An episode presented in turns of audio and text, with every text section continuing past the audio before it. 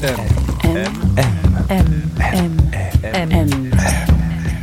Le goût de M.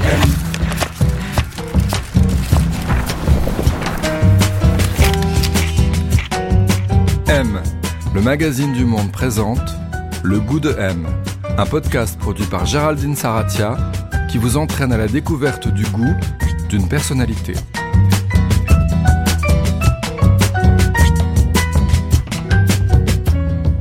Qu'avoir du goût Qui a bon goût? Mauvais goût Et puis d'abord, comment se forme le goût? Pour ce sixième épisode, le goût de M s'invite chez l'homme pâle. De son vrai nom Antoine Valentinelli, l'homme pâle est un des talents les plus fulgurants de la nouvelle chanson française, celle qui s'hybride à merveille avec le rap. En deux ans et deux albums, tous deux double disques de platine, Flip tout d'abord, hommage à sa passion d'enfance, le skate, puis Janine, consacrée à sa grand-mère, l'homme pâle est devenu une vraie petite star. Début novembre 2019, il a rempli deux accords Arena sur une scène transformée pour l'occasion en spot de skate et squattée par ses potes Romeo Elvis, Caballero ou Orelsan. Sa marque de fabrique Un rap à cœur ouvert dans lequel il raconte sa vie, ses déboires amoureux et la difficulté de trouver sa place. Pas de vengeance, pas de sourire forcé. Dieu disent le contraire, Dieu disent le contraire. J'ai craché des mots tranchants, fille n'a pas été blessée. Dieu disent le contraire, Dieu disent le contraire. Oups, il est touché dans le cœur. Et pour en savoir un peu plus sur le l'homme pâle, on a rendez-vous chez lui, ou plutôt chez sa mère, où il vit toujours avec son pote et collaborateur Yacine, dans le 13e arrondissement de Paris, près de Tolbiac. Un immeuble moderne, de taille moyenne, années 80. Il est 15h, on l'attend. Désolé, je suis vraiment, Ah, bah. désolé. J'ai vraiment merdé là, c'est une semaine compliquée. Pas de problème. Désolé. Bon, je suis là en tout cas là. En dessus, je sais pas où Ouais, c'est le premier étage. D'accord.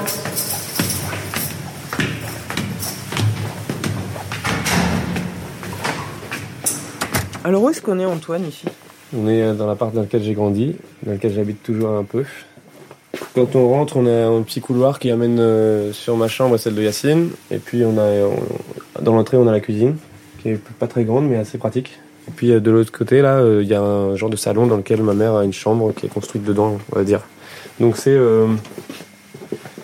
un peu deux parties d'appart, quoi. C'est un endroit où plein de choses se sont accumulées, quoi. On a eu du mal à jeter beaucoup de choses, donc c'est un endroit qui est quand même assez grand euh, si c'était vide, mais c'est tellement rempli par des commodes et des livres et des objets farfelus que en fait il n'y a pas beaucoup de place. Par exemple ça, je sais même pas d'où ça vient. Mais bon, ça a toujours été C'est quoi? C'est un, un genre de mannequin à l'ancienne, quoi, pour mettre des, euh, des vêtements, ce qu'on veut. Un Stockman? Mais je le trouve assez beau, ouais.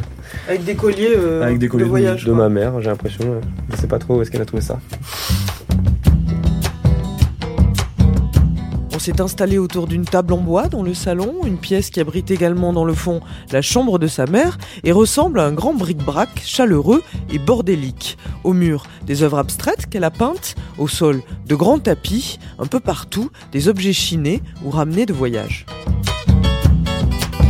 On ne dirait pas comme ça quand on est à l'intérieur parce que c'est un peu grand et, et que euh, ma mère l'a bien décoré, mais c'est quand même un logement social au final. C'est l'OPAC et c'était euh, un peu le seul truc euh, social de la rue, quoi, en fait. Donc ça nous Oui, donne- parce que c'est une rue où il y a plein de petites rue, il y a plein maisons. de petites maisons et du Assez cossu finalement en fait, Ouais. dans le 13e, mais une, une rue avec des petites maisons euh, Ouais, c'est particulières. ça. Du coup, c'était trop bien parce que c'est nous qui avions la vue sur eux et eux, ils avaient la vue sur nous. Donc au final, nous, on était comme une petite maison au milieu des petites maisons. et ça, c'était cool. Je passais ma vie euh, dans la rue. Quand j'étais petit, euh, le quartier était assez cool. Mes parents avaient confiance, donc euh, je passais ma vie dehors, quoi. J'étais tout le temps avec tous les petits enfants de la rue à, à faire des conneries de toutes les impasses et les.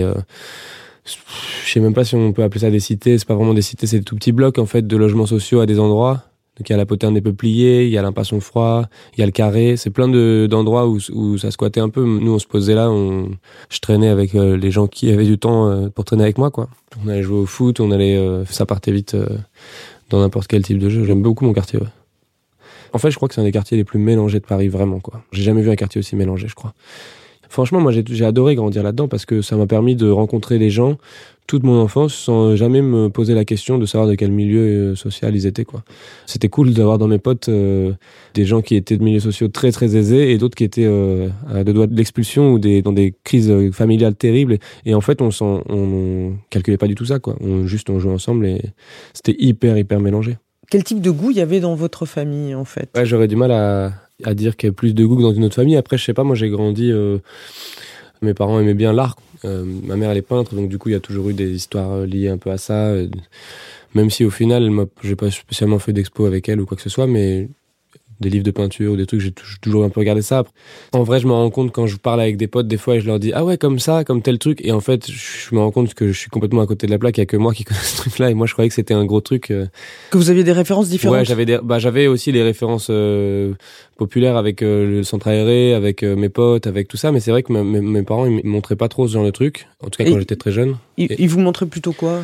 West Side Story, euh, euh, les Marx Brothers, euh, Charlie Chaplin. Bon, ça c'est plus connu, mais même Buster Keaton. Enfin, plein, plein de trucs où moi, quand j'étais petit, je, des fois, je disais ah ouais, comme tel truc, et puis en fait, personne me comprenait quoi. Donc je- bon, bah, finalement, j'ai lâché l'affaire. C'était mes, mes références à moi, mais mais je croyais que c'était un truc que tout le monde regardait moi quand j'étais petit. Il était intéressé par quoi Votre père, il était, euh, il travaillait chez Gallimard, ça, il était correcteur? Ouais, il, il est lecteur-correcteur. Lecteur Et correcteur euh, il travaille toujours là-bas. On avait un accès aux livres euh, assez privilégié. On pouvait, euh, il pouvait nous offrir n'importe quel livre. euh. Il ramenait beaucoup de livres à la maison? Bah ouais, mais au final, moi, je, je lisais pas beaucoup, donc ça m'a pas spécialement aidé. Mais euh, Ça vous intéressait pas? je sais pas. J'ai arrêté de lire vers 10 ans et j'ai jamais relu depuis un livre, donc faudrait que je C'est le. Ouais, je sais pas. C'est un truc. Je sais que c'est stupide.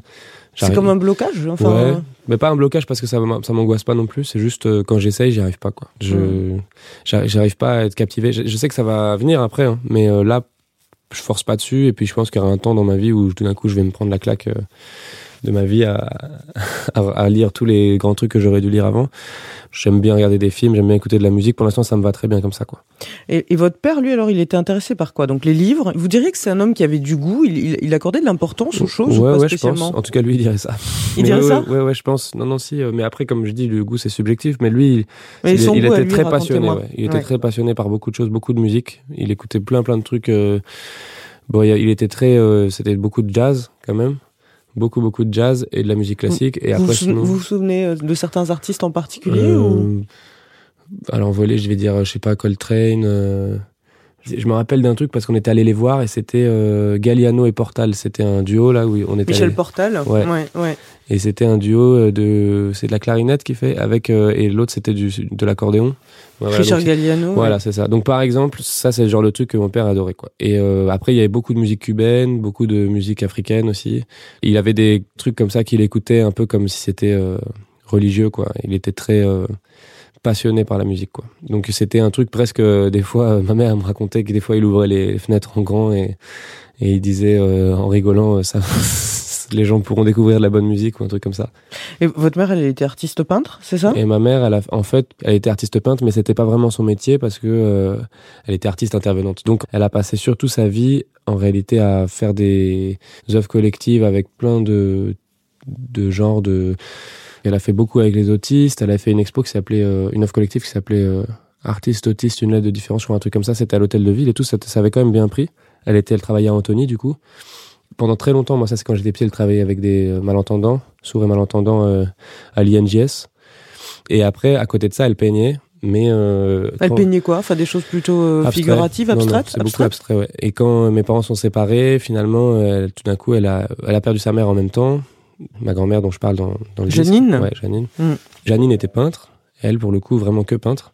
Elles ont beaucoup discuté euh, avant qu'elle meure. euh, elles, ont même fait un tableau ensemble en choisissant les couleurs ensemble, les machins. Et ça a un peu débloqué ma mère. Ou je sais pas si ça l'a débloqué, mais ça lui a un peu. Après la mort de sa mère, alors. Ouais, elle s'est un peu autorisée à C'est peindre. peut-être un ouais. peu autorisé, je sais pas trop, faudrait Ouais. lui demander. Mais, euh, mais elle s'est mise à peindre. Les premiers trucs qu'elle a fait ressemblaient beaucoup à ce que ma grand-mère faisait. Elle faisait des routes. Euh, elle fait des plein plein de routes. Et là, il y en a plus aucune ici parce que je crois que finalement, elle, aime- elle les aime pas beaucoup. C'est Les tableaux qu'il y a au mur, par exemple Et après, c'est le truc qu'elle a fait après ça, ouais. Donc ça, c'est elle. Donc ça, c'est un peu figuratif. Mais sinon, c'est beaucoup de choses un peu plus comme ça. Mais ça, c'est plus récent. Sinon, euh, peut-être dans ma chambre ou dans la chambre de Yacine, il y a, il y a plus de tableaux de ce qu'elle faisait à cette époque-là. Les gens normaux se sentent bien dans la machine. Grand-mère n'y a jamais trouvé sa place. Marchait nue en criant des mots magiques.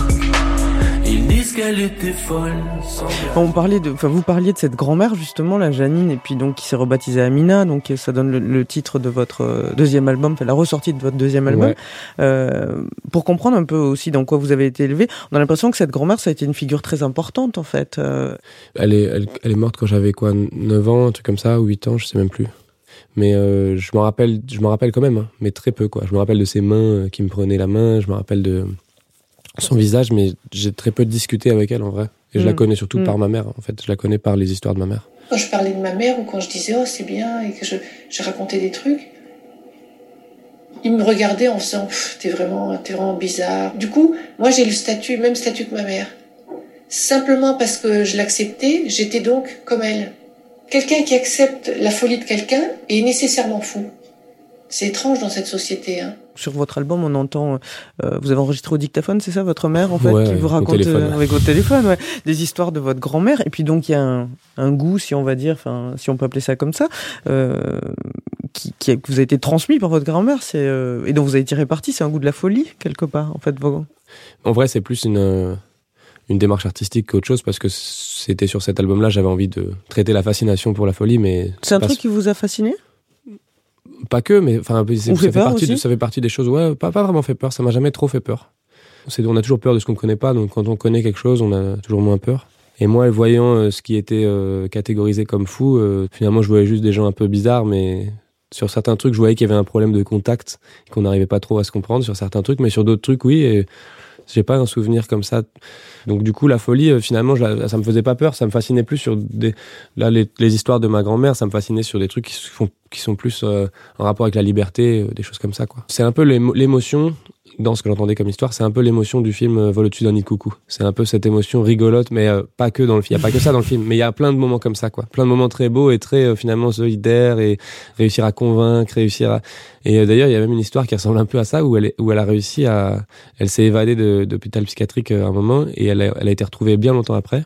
Ils n'arrivaient pas à savoir comment elle s'était échappée vu que tout était euh, resté, elle était enfermée dans sa chambre, tout était resté euh, vissé, etc. Et, et en fait, ils ont appris longtemps après qu'elle avait convaincu tous les patients de dévisser et de revisser tout derrière elle, etc. Et donc, en fait, elle s'est échappée toute seule et tous, ils ont maquillé le truc et ils sont pas partis avec elle.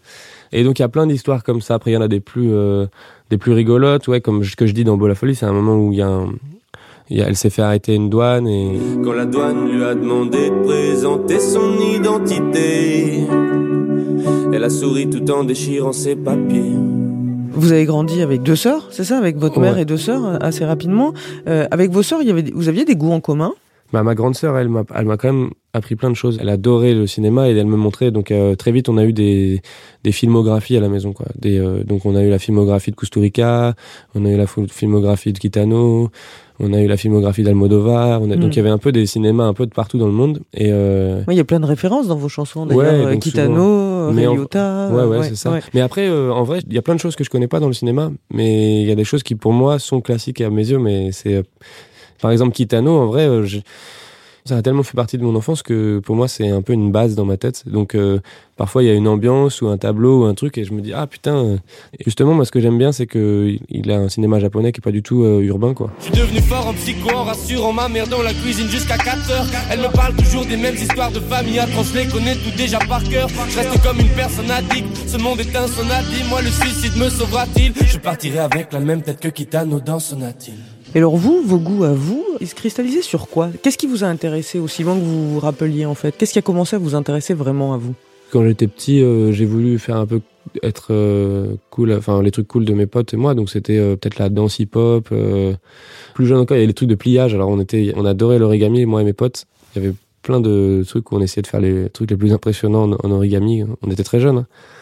je me rappelle d'un pote à moi qui s'appelait Tarek, qui était fort, était grave fort, et j'essayais d'être plus fort que lui.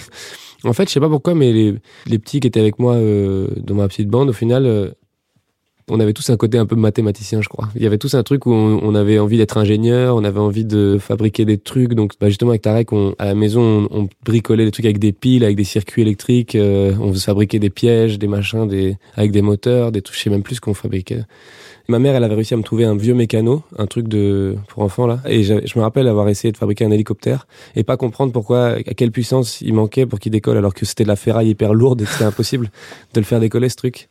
Mais j'avais quand même réussi à foutre un moteur dessus, à mettre une hélice qui tourne, euh, j'avais euh, vissé des tonnes de trucs. Donc j'avais un, désir pour la construction. Je pense que c'est ça le, le, premier truc artistique que j'ai voulu faire. Je crois que c'était de la construction. M. M. M. M. M. Le goût de M. Là, on est dans ma chambre. Euh, c'était pas toujours comme ça. Je crois que avant il n'y avait pas de sommier. Je crois que j'avais le lit par terre. Et puis c'est une chambre d'enfant. En fait, j'ai changé trois ou quatre fois de chambre euh, depuis que je suis né ici. Et euh, ça, c'est la dernière version. Et ça doit faire 10 ans, moi, celle-là. Ça, c'est la petite boîte où je mets chaque chose en me disant euh, c'est pratique, je pourrais les mettre dans cet endroit-là maintenant. Et au final, euh, ça déborde et je sais pas où les mettre. Et puis, euh, Ma table, à la base, elle était faite pour mettre des choses. Finalement, il y a des vêtements dessus parce que j'ai plus de la place dans mon, ma petite étagère. Tiens, regarde, ça, ça peut, ça peut vous plaire. Alors, est-ce que celui-là, c'est de Paris? Non, celui-là, c'est Off London. Il doit y avoir un de Paris. En fait, c'est un, un pote à moi qui fait des livres de ville, en fait, avec des. Euh, c'est que du skate. Hein. C'est des livres de skate, ouais. Mais en fait, c'est des livres de skate, mais c'est presque des livres d'architecture, en fait. C'est que des, des grandes photos de, de spots, en fait. Euh, là, tu vois, il a eu la construction de République, il a eu plein de. Enfin, bref. Ouais. J'aime beaucoup ce bouquin. Vous skatez plus du tout? Non, je quête encore beaucoup quand même, mais pas assez souvent, quoi. Mais je quête toujours, quoi. J'ai pas lâché. Surtout en tournée, je prends ma bande avec moi en général. On arrive toujours à trouver un endroit où skater. Des fois, c'est dans la salle. Mais ouais, ça fait du bien. Ça, ça me manque. Puis je cherche toujours un skater, euh, en vrai, qui fait autre chose, mais ça me définit plus que tout, quoi, je crois.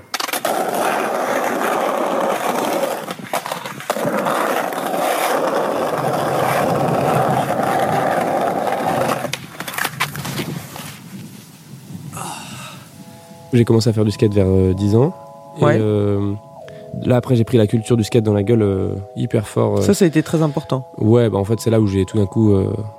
Il y a eu une période vers la sixième et la cinquième où j'étais très c'était un peu flou. Même ma mère, je crois qu'elle s'inquiétait un peu parce que j'ai, je devenais un peu geek, donc j'avais réussi à trafiquer un genre de PC, j'arrivais à télécharger des milliers de trucs, j'avais mis des émulateurs pour jouer à des consoles sur mon ordi. Euh, finalement, j'ai eu une petite période comme ça, très courte, et euh, j'invitais des, des potes à la maison, on essayait de jouer à Counter Strike ou des trucs comme ça. Et finalement, j'ai découvert le skate et là, ça m'a, j'ai voyagé, si on peut dire ça, parce que on restait dans le même arrondissement, mais j'ai commencé à rencontrer des gens qui étaient pas du même bloc, qui m'ont présenté d'autres gens, et puis on est commencé à devenir une bande de skateurs. Et euh, ouais, là, j'ai pris la culture dans la gueule. Donc, je me rappelle, c'était au tout début de ma cinquième, donc j'avais 10 ans et demi. Je disais à ma mère que je dormais chez un ami. On sortait à, 1h du matin et on allait skater euh, dans la, jusqu'à 4h et après on se réveillait. On, on avait même, je sais même plus si on allait à l'école ou pas. Mais... Et moi je me rappelle cette sensation d'essayer de découvrir le monde. Ce qui m'a plu dans cette culture, c'est que c'est une culture, euh, c'est un 360 quoi. Ça va du style vestimentaire à la musique, à, la sensibilité euh, de, l'image, donc les photos, la vidéo. Parce que vous regardiez beaucoup de vidéos de skate. Énormément de vidéos de skate, ouais. Donc là j'ai mangé toutes les vidéos de skate, qui, toutes les classiques, tout, et c'était incroyable de découvrir ça, l'ambiance, les gens à l'autre bout du monde qui en faisaient aussi, comment ils étaient. Nous, on essayait de les imiter. Donc du coup, nous, on, commençait à parler avec des mots anglais euh, qu'on on comprenait même pas ce que ça voulait dire. Et on faisait les Américains, quoi. On, les skateurs américains, on se, prenait pour eux, quoi. C'est marrant, le skate a toujours eu l'image d'un truc euh, très rock, mais en vrai, euh, c'était autant hip-hop que punk, en fait. Moi, j'étais quand même plus influencé par les trucs punk mais euh, mais donc en slim euh, plutôt j'ai mis des slims avant que même que ça existe euh, en France et donc je j'avais j'avais réussi à en trouver un dans un skate shop un slim split je me rappelle la marque. Et on m'avait tellement charrié à l'école et du jour au lendemain j'étais soit habillé un peu plus hip hop soit habillé en slim parce que ça dépendait des jours où j'avais envie de me mettre plus en côté skater américain ou en côté moi. Et en fait je me faisais complètement charrier quoi. Et je m'en foutais ça me faisait marrer presque. Et le skate ça vous a pris aussi le pas le goût mais la science de la chute ou... Ouais, beaucoup. Beaucoup parce que c'était, ça faisait hyper peur. Il y avait beaucoup, un, il y avait un esprit, un énorme esprit de compétition. Pas de compétition écrasante. Hein. C'était vraiment plus. Euh, on, savait ce que tout le monde avait fait sur tel endroit et on voulait essayer du coup de voir où, notre, où nous on se positionnait. Donc euh, il y avait énormément euh, un côté ouais se jeter dans le vide, hmm. apprendre à maîtriser sa peur. Ouais. Oui, c'est ça. Vous dites, vous avez dit dans des interviews, tomber c'est l'essence du skate et c'est un peu tout ce qui résume ma vie. Bah, en tout cas, c'est sûr que ça m'a appris la mentalité de je sais que j'y arriverai pas sans tomber, même si c'est hyper cliché. Euh, je sais que je vais devoir commencer par bien tomber et à y aller à fond, les yeux fermés, euh, tant pis, on verra bien. Et c'est ça, en fait. Euh, après que j'ai un peu fait aussi dans la musique ou dans d'autres trucs, c'est même si ça fait peur, si je décide de le faire, alors je le décide à 100%. Quoi. Vous disiez le skate c'était un on venait se mesurer mais c'était pas forcément un milieu très compétitif. Le hip-hop ça va devenir un milieu plus compétitif ou euh? Non, on va dire que c'est un peu le même genre mais pas de la même manière mais c'est un peu le, le même principe, c'est euh, c'est qu'il y a de la compétition parce que tout le monde parle beaucoup sur tout le monde, que euh, les gens font des fois des choses pour euh, montrer mais au final, c'est quand même un truc qui se fait ensemble. Et alors donc, vous, vers 18 ans, vous commencez à écrire vos premiers textes de, de rap, en fait. Ouais. Il y a ce clip, hein, justement, où on vous voit avec Necfeu, là, sur Ouais. les toits du, du 13e ou, euh, Non, c'est non. le 12e. C'était dans le 12e ouais. Ouais. Et ça, c'est vers euh, 2010, 2011 2010, ouais. Fin Ouais. 2010, je crois. On a fait ce clip fin 2010. Et cette culture, elle vous a happé très vite aussi? Bah ouais, je l'ai mangé comme le, le skate. Comme mais, la culture mais- skate Mais plus, plus vieux, quoi, du coup. Enfin, j'avais, j'étais majeur et c'était d'autres ambiances, mais c'était euh, la même intensité, quoi. C'était, euh, on se rejoignait à 14 heures. Il y en avait toujours un qui avait une enceinte euh, avec lui. On mettait des instrus toute la journée, on rappait dessus, on rappait les mêmes textes, on essayait de faire des impros foireuses et on essayait d'en écrire d'autres. Puis après, le soir, on allait manger ensemble un grec euh, dégueulasse, puis on allait acheter une bouteille d'alcool et on allait euh, dans une soirée dans un appart qu'on trouvait. On essayait de parler à deux, trois personnes, puis finalement, ça, ça nous ennuyait, donc on finissait dans la cuisine à remettre des instrus sur la même enceinte et à re-rapper, re-rapper. Il y avait quelques d'autres gens de la soirée qui venaient nous voir et on essayait de se mesurer à eux pour rigoler, quoi. Mais c'était ça pendant des années. C'était que de la technique au début. C'était vraiment du sport. Les meilleures rimes, les meilleurs lyrics Les meilleurs les placements aussi, c'est beaucoup du placement. Euh, le rap, les rimes, c'est euh, finalement c'est presque ce qui est le plus facile. Mais euh, savoir à quel endroit les mettre, là où on place les rimes, c'est là où ça devient très intéressant, quoi. On avait toujours envie d'impressionner les autres, quoi. C'était ça le but, plus que d'émouvoir en fait. Et l'émotion est arrivée bien plus tard pour moi. Souvent j'en ai rien à Rien à foutre, pas de doute. J'éjacule du style et j'en ai foutu partout. C'est la fête tous les soirs dans la capitale. Conscience décapitée, on verra les dégâts plus tard. Vous sortez votre premier album Flip en 2017 Ouais. Euh, on se souvient de la pochette, hein, vous aviez mis euh, des vêtements empruntés à votre mère, je crois que vous étiez maquillé, euh, travesti en femme sur, euh, sur fond rose. C'est un goût, une esthétique qui est euh, super loin des clichés de l'esthétique euh, hip-hop, Ouais, justement. Euh, vous, on a l'impression que vous en êtes toujours un, un peu démarqué. Au moment de, de faire flip, bah, ça faisait déjà un moment que j'avais complètement essayé de sortir des, du cadre. Les codes du rap, vous, si vous deviez les définir, vous les définiriez comment? Bah, il y a beaucoup de pudeur. En tout cas, il y en avait beaucoup avant. Donc, euh, je De la part des, des hommes, de en la tout part cas des hommes, ouais. Il y a un truc, on, moi-même, moi-même, je voulais pas trop raconter ma vie. Je voulais euh, me mettre en valeur. C'était toujours, Donc, euh, Toujours fort, en fait. ouais, toujours fort. Ouais. C'était Ouais. très viril. Ouais. Ouais. Et euh, finalement, après, je me suis dit, ouais, mais c'est pas du tout comme ça que je suis en fait. Je, je- moi, je m'en fous en vrai. euh, J'ai toujours, euh, je me suis toujours amusé avec plein de trucs. euh, je suis pas que fort. Je, suis viril à certains moments de ma vie. À d'autres moments, je suis au contraire très sensible à plein de choses. Et très vite, je me suis dit, bah, pour faire mon premier album, c'est sûr que c'est pas ces codes-là qu'il me faut. Il faut que je sois le plus moi-même possible. Et ça m'a conforté dans l'idée de de raconter ma vie, quoi. Et la pochette, c'était un peu ça aussi, c'était d'essayer de faire un mec qui se cherche et qui est, même si je m'étais jamais travesti avant, je voulais montrer un mec qui se cherche et qui arrive pas à se trouver, quoi. Et donc un mec qui s'est maquillé en fille puis qui a pleuré, euh, c'était cool avec des grilles en plus, donc des euh, trucs sur les dents. Il y avait un mélange de tous les trucs que je kiffais euh, et que je voulais montrer, quoi. Vous dites aussi dans l'esthétique rap, euh, il y a beaucoup d'artistes dans le rap qui tournent autour de l'urbain, autour du bling, autour de l'argent. C'est pas du tout des choses qui vous intéressent en fait. Avant d'avoir de l'argent, euh, j'en voulais pas spécialement, et maintenant j'en ai et je me rends compte que c'est, je- j'ai pas spécialement changé, donc euh, je sais que l'argent ça m'intéresse pas, quoi. J'en suis encore plus sûr maintenant, quoi. Ah ouais? Ouais. Par exemple, vous restez habité ici, vous pourriez Non, non, aller ça, on, habiter ailleurs. est- ça, on essaie de partir. hein. Ça fait un moment qu'on essaie de partir. C'est juste que c'est compliqué parce que j'ai pas envie d'emmener ma mère n'importe où. euh, Donc je suis en train de m'occuper d'elle beaucoup pour euh, trouver un endroit. M, le magazine du monde présente le goût de M. Vous avez quel rapport aux vêtements? Vous en parlez de vous adolescent tout à l'heure euh, et de comment vous aviez adopté les codes du skate. Aujourd'hui, les vêtements, c'est important pour vous? Enfin, Ouais, j'aime bien. Après, je, je suis jamais très accessoirisé. Je quasiment aucun bijou, aucun truc. euh, Je pense que j'en aurai jamais. Ça me, j'ai besoin de me sentir léger. euh, Je suis toujours le plus minimaliste possible, mais après je trouve que dans le simple il y a une esthétique très compliquée en vrai. C'est ça là toute la recherche, c'est de trouver la veste très simple, sans logo, sans rien, qui soit la coupe parfaite, le motif parfait, et donc c'est euh, toute une recherche quoi. Et Vous là, aimez quoi, vous, par exemple alors? Euh, Bah j'aime bien les vieux trucs de fripe en vrai, c'est ce que je préfère quand c'est des trucs cool. Et puis euh, sinon dans les marques actuelles, euh, il y a une marque pas très connue en France, mais euh, qui marche surtout au Japon, mais avec qui je suis devenu assez pote. Et eux, ils, ils font beaucoup de trucs euh, qui sont exactement ce que je cherche. Ça s'appelle Future.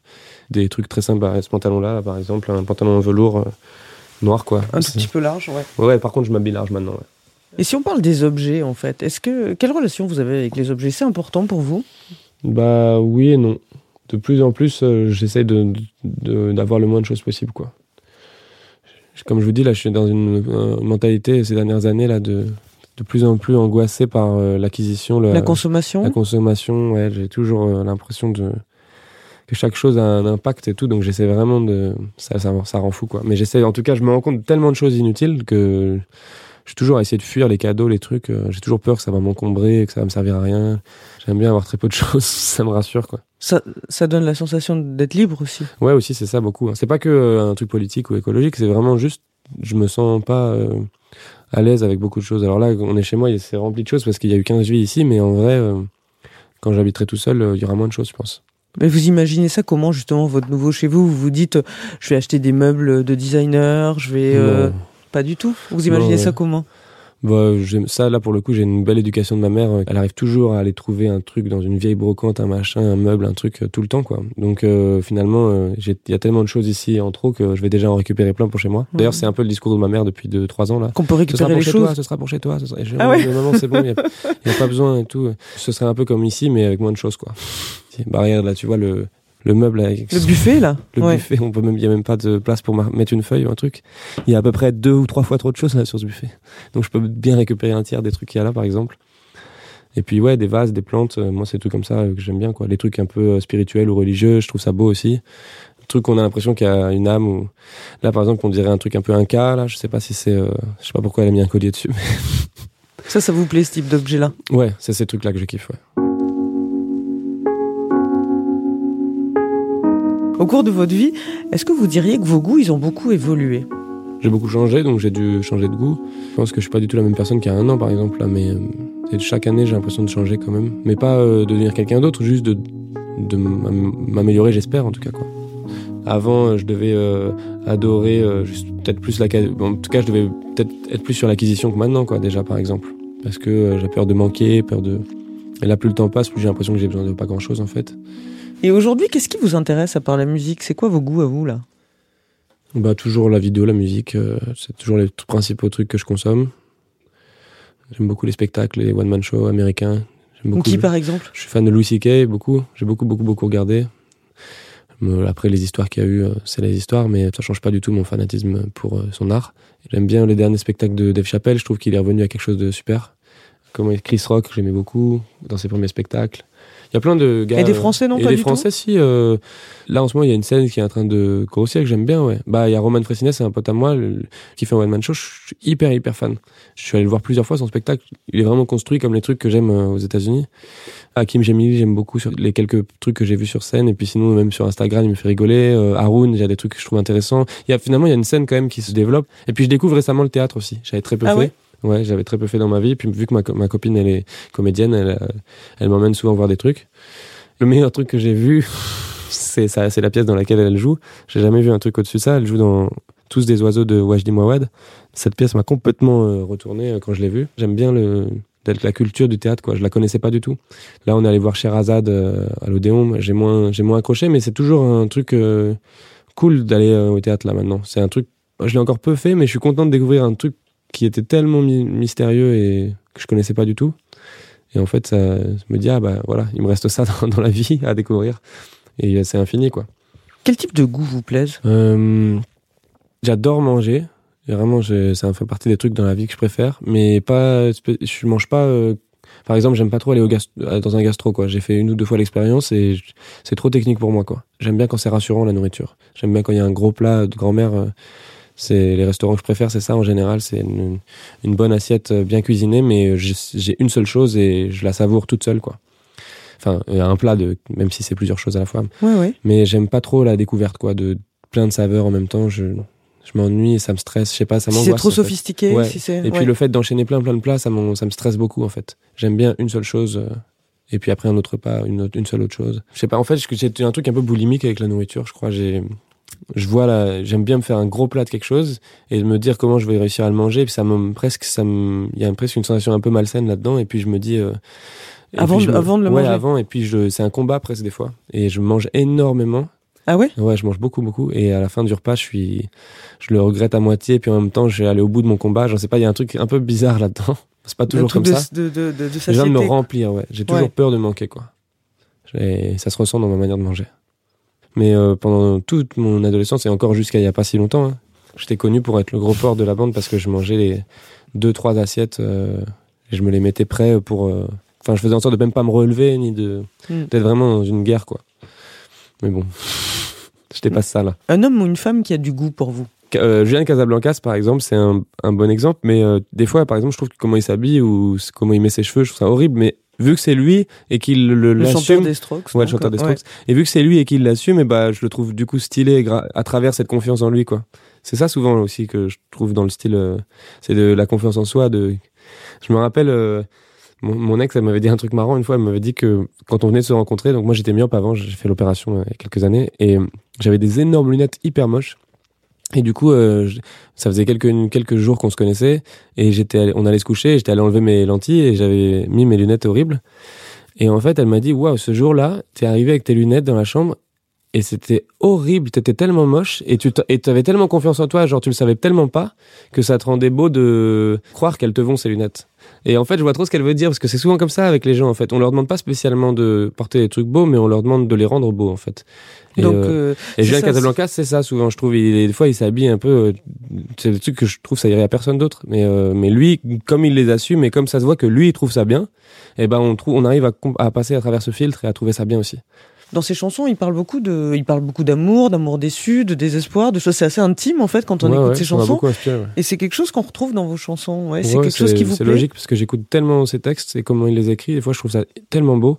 Quand j'ai commencé à écrire du rap, c'était euh, pour faire des jeux de mots, des, euh, des punchlines, quoi. Et en fait, mon sens de la punchline, il a tellement changé, euh, notamment avec des artistes comme, comme Julien Casablancas, que pour moi, une punchline, c'est devenu un truc, par exemple, quand il dit, And I went to the con- euh, il dit, en français, il dit, je suis allé au concert et, euh, et je me suis battu dans la foule, euh, juste parce que euh, ça me rendait complètement fou d'imaginer que tu puisses être dans la, dans la salle. Et, et c'est des trucs complètement, on n'est pas dans du jeu de mots, euh, on n'est pas, dans- mais l'image, l'émotion est tellement plus puissante à mes yeux, quoi, que finalement, c'est ça, après que j'ai voulu faire. Je me suis dit, euh, c'est des trucs comme ça, en fait, j'ai envie d'écrire, des images transcendantes, quoi. Rappelle-toi, avant l'orage, quand la ville était calme, tes mains autour de moi, à deux sur ma bécane, on était déjà les rois, dès le départ. Bébé, serre-moi fort, bébé, serre-moi fort, bébé, serre-moi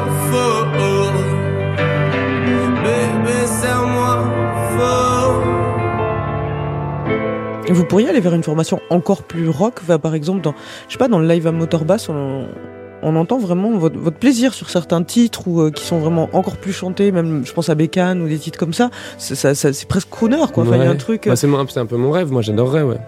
J'adorerais réussir à avoir un groupe de rock. Et, euh, avec euh, avec des potes, on a on a formé un groupe de reprises de, de chansons des Strokes ex- exclusivement. On s'appelle les Escrocs. Euh, on a reproduit chaque euh, personne. Donc moi, évidemment, je fais Julien Casablancas.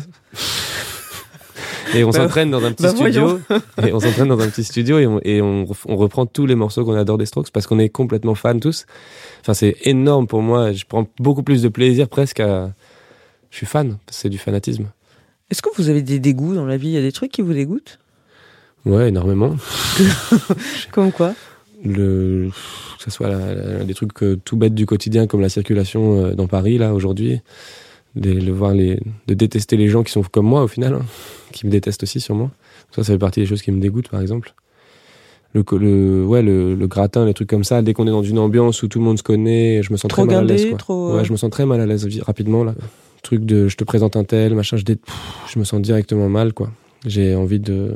J'aime bien être. Il y a une euh, fausseté qui. Ouais, beaucoup, ouais. Les gens qui en font des caisses et qui euh, se contredisent tout le temps. Ça, ça me dégoûte aussi, ouais. M. Le goût de M. On parlait du goût de l'intime qu'il peut y avoir dans dans vos chansons. Et en fait, euh, à l'accord Arena, là, c'était il, y a- il y a quelques jours que vous produisiez là-bas, Ouais. euh, vous disiez, euh, ça me fait bizarre, enfin, c'est des, c'est des textes que j'écris dans ma chambre, et ça me fait bizarre qu'il y ait autant de gens qui les chantent et qui les connaissent et qui les écoutent. Ouais. Euh, et on a l'impression que le goût d'être aimé, en fait, euh, c'est un truc qui, que vous avez découvert et qui vous étonne encore. Non, j'ai toujours euh, voulu ça. hein. De Ouais. plus en plus. Au contraire, maintenant, je suis presque, je commence à être rassasié presque, parce que là, c'est pour ça que je suis tout à fait capable de faire une pause et de tourner une page, parce que pendant longtemps, j'avais tellement besoin de ça et que je le cultivais aussi. quoi. Évidemment que je veux briller comme l'or. J'ai passé ma vie invisible comme l'air. Pourquoi vous voulez m'aimer maintenant? Pourquoi vous voulez m'aimer maintenant ouais? Des millions d'heures seul dans le noir. Dieu merci, j'ai enfin confiance en moi. Pourquoi vous voulez m'aimer maintenant? Sert plus à rien de m'aimer maintenant. Mais il y a une chanson où vous chantez euh, Pourquoi vous voulez m'aimer maintenant? Donc j'étais après mon premier album Flip, ça marchait enfin. Et, euh, et du coup j'avais une frustration, j'avais un... Et puis en vrai, même ce morceau, il parle même pas de quand j'écris, il parle même d'avant encore ça, quand j'essayais d'être professionnel en skate, Oui, tous le les passages de ma vie où j'ai voulu réussir en fait, et où j'en avais tellement besoin. Et puis là tout à l'heure, on a sauté une énorme étape de ma vie dont j'ai pas trop envie de parler, où, où, où c'est devenu vraiment la merde chez moi, financièrement, à la maison, avec ma famille, etc. Et de mes 10-12 ans à mes, euh, à mes 20 ans, un truc comme ça. Et euh, j'avais tellement besoin à ce moment-là des gens, il y avait tellement personne pour moi en fait à cette époque. J'ai tellement dû tout faire tout seul que dans ce morceau-là, j'ai envie de crier un peu ce sentiment une dernière fois quoi, de dire euh, bah voilà, ça y est, c'est maintenant quand j'ai presque même plus besoin de personne que les gens ah, sont là autour de moi.